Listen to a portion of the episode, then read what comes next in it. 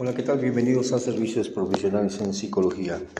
Mi nombre es el psicólogo Héctor Valerio Lara. Bueno, pues estamos acá ya terminando el mes de febrero y con el cual, bueno, pues este año fue día bisiesto, bueno, fue año bisiesto y con el cual febrero tuvo o tiene, pasó 29 días.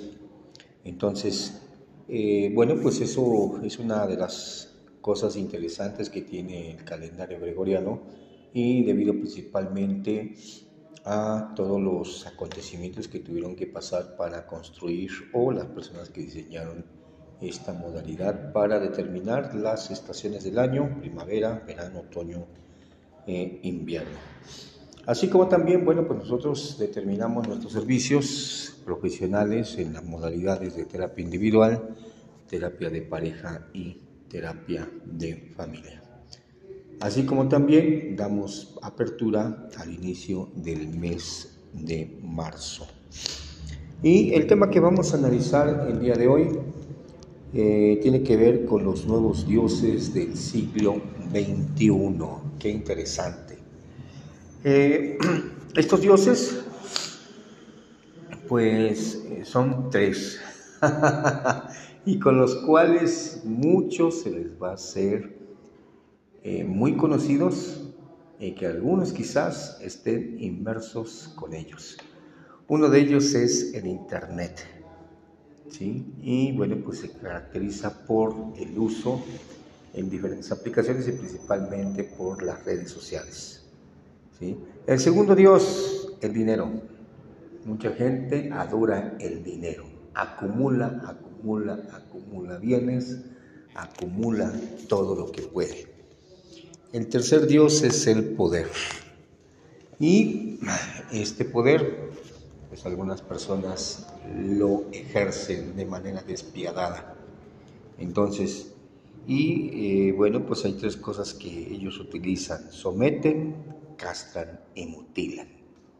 Entonces, son aspectos que, bueno, pues los nuevos dioses del siglo XXI tiene, en la cual nuestra sociedad tiene pues una tecnología de un siglo mucho más avanzado, a diferencia de los siglos predecesores como el siglo XX, el siglo XIX y también los siglos anteriores. Tenemos un avance increíble en esta parte. Eh, en las diferentes etapas, pues en este caso de la historia, de la humanidad, eh, pues las civilizaciones tuvieron eh, principalmente pues una creencia acerca de los dioses que adoptaron y tuvieron culto durante su ideología, durante su proceso antropológico y con el cual, bueno, pues catapultaron principalmente a una deidad, a alguien superior al ser humano, y con el cual, bueno, pues eh, se identifique principalmente para que sea guiado, sea aconsejado, sea reconfortado en muchas situaciones. Algunas sociedades en esa parte también, en esa perspectiva del culto a las deidades, eh, o a los dioses, eh, pues estuvieron principalmente determinadas porque eh, se caracterizaron por el politeísmo, es decir, tuvieron culto a varios dioses. Un ejemplo clásico es la cultura griega y también la cultura romana, ¿sí? en Europa, donde tuvieron culto a diferentes dioses. No se diga también en la cuestión del país, de los países asiáticos, como por ejemplo Mesopotamia y otros más que también tuvieron culto a diferentes dioses. En América Latina, pues también no se podía esperar más, porque la cultura maya acá en el norte del continente americano, mientras que en el sur de América pues existían diferentes dioses. ¿sí? Las culturas eran politeístas. ¿no? En el sur del continente pues estaba Viracocha y otros dioses más. Mientras que acá en México, Quetzalcoatl, pues era el dios predominante de todos los dioses. Entonces, conforme pasó el tiempo, bueno, pues algunas culturas o sociedades se fueron eh, determinando al monoteísmo, en la creencia de un solo Dios, y con el cual se hizo permanente y se hizo vigente en esta parte. Un ejemplo de, esta, eh, de este monoteísmo es el pueblo hebreo, ¿sí? Eh, donde esa creencia, esa ideología fue tan arraigada y que, bueno, practicaron durante muchos siglos y con el cual necesitaban un guía, alguien que pues los pudiera reconfortar ante las necesidades que tenía el ser humano. Entonces, eh, pues en este siglo XXI, después de todo esto que les estoy comentando, aparecieron otros dioses que pues, los seres humanos hacen culto y eh, pues que se refuerzan a otro nivel y que bueno pues le han dado la vuelta a los seres humanos por los 360 grados y que los han mantenido eh, pues entretenidos en esa perspectiva. Es decir, también estos dioses los tienen sujetos. Vamos a comentar un poquito, a analizar sobre el dios del Internet, que es el primero de ellos. Y eh, pues está conquistado a toda la humanidad así como también en las diferentes aplicaciones que tienen y también la idea de estar más interconectados. Eso ha sido la, el performance del éxito de este Dios. ¿sí?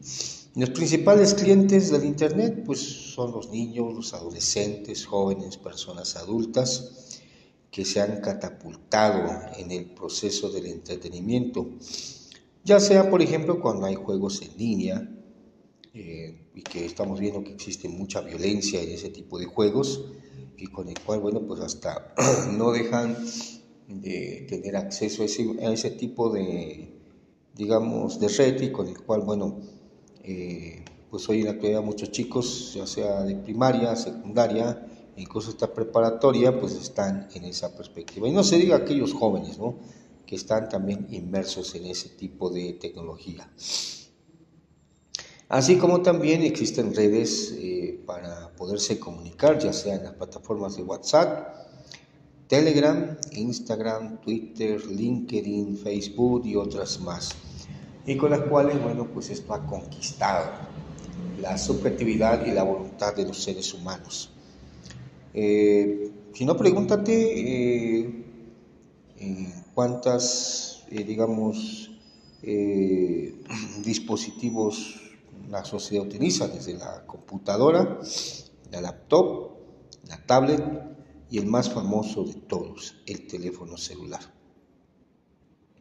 Y que mucha gente en ocasiones eh, con este Dios debe estar conectado y también listo para que se hagan presentes. Si no, pregúntate cuántas veces pinchas el teléfono para de alguna vez abrir esa aplicación. ¿Cuánto tiempo estás? Y entonces este Dios es celoso, ¿sí? porque si no estás presente, bueno, pues a final de cuentas somos consumidores en esa parte. ¿sí? Eh, este Dios, bueno, pues tiene efectos nocivos para la salud mental porque genera problemas en ocasiones para dormir y hay algunos que son taciturnos porque duermen tarde por estar con este Dios. Otros pues desarrollan el síndrome del miembro fantasma porque cuando pierden su celular pues parece como si se quedaran cojos, tuertos, mutilados de alguna forma, es decir, castrados. Y también pues, esto genera ansiedad, pánico, estrés, si no tienen su dispositivo a la mano. Entonces, de alguna forma, este Dios ha venido a hacer cambio en la vida de los seres humanos. Otro de los dioses, pues es el dinero, que ha ocupado un lugar importante en los seres humanos y se ha vuelto de vital importancia porque mueve la economía en el mundo.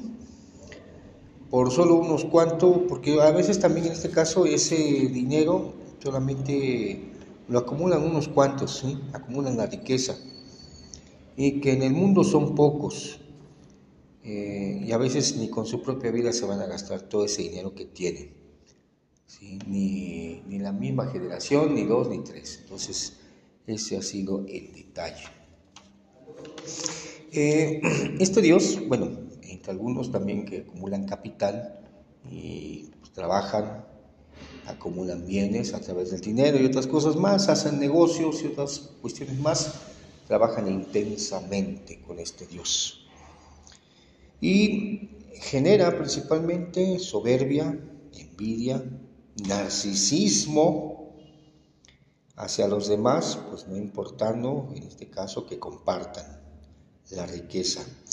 También les importa seguir acumulando dinero de forma obsesiva, compulsiva, y también eh, pues de forma despiadada, pensando que pueden comprar personas, así como también relaciones interpersonales y pueden desarrollar lo que llamaríamos el síndrome de la manipulación. Sin embargo, una vez desapareciendo este Dios, en automático que quedaría del ser humano. Y está el último Dios, de este siglo XXI, que es el poder, que también eh, pues muchos ejercen en diferentes situaciones de la vida cotidiana y piensan que pueden tenerlo. Eh, es importante, eh, digamos que en esta cuestión, en los líderes, los gobiernos, pues que ejercen este poder, ya sea de manera positiva o de forma negativa. Sin embargo, también este poder lo pueden ejercer otras personas, ¿sí? ya sea en el trabajo, ya sea en las relaciones interpersonales, como padres de familia, como pareja, como persona, y que bueno, pues genera principalmente esa cuestión, esa metamorfosis de satisfacción, de poder someter castrar o mutilar a sus semejantes. Entonces, eh, bueno, pues ejercen ese poder de alguna forma eh, que piensan que eh, pues lo hacen de manera decorosa, pero también a veces no se dan cuenta de las relaciones interpersonales que destruyen. ¿sí? en otros términos también, quienes abusan del poder, pues también en el fondo posiblemente existan otros aspectos profundos, ¿sí? Y que a lo mejor no han sabido canalizarlos de forma adecuada. Claro que cuando se ejerce el poder de manera ecuánime, empática hacia los demás, pues cambia la connotación, ¿sí? Porque ese poder es positivo. Ese poder cuando se ejerce para el crecimiento interpersonal de todos o de un grupo está por buen camino. Si tiene esas características de sometimiento, de castración y de mutilar, bueno, pues este poder es negativo. Si se ejerce un liderazgo totalmente diferente y con el cual, bueno, pues en muchas ocasiones, pues entra sus necesidades en sí mismo. Primero yo, después yo, al último yo.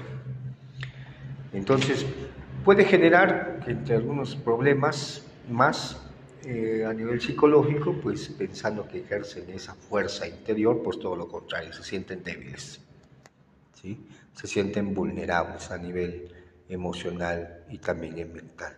Necesitan esas dosis de poder para reafirmarse bien en ocasiones en ese narcisismo que tienen en su estilo de vida.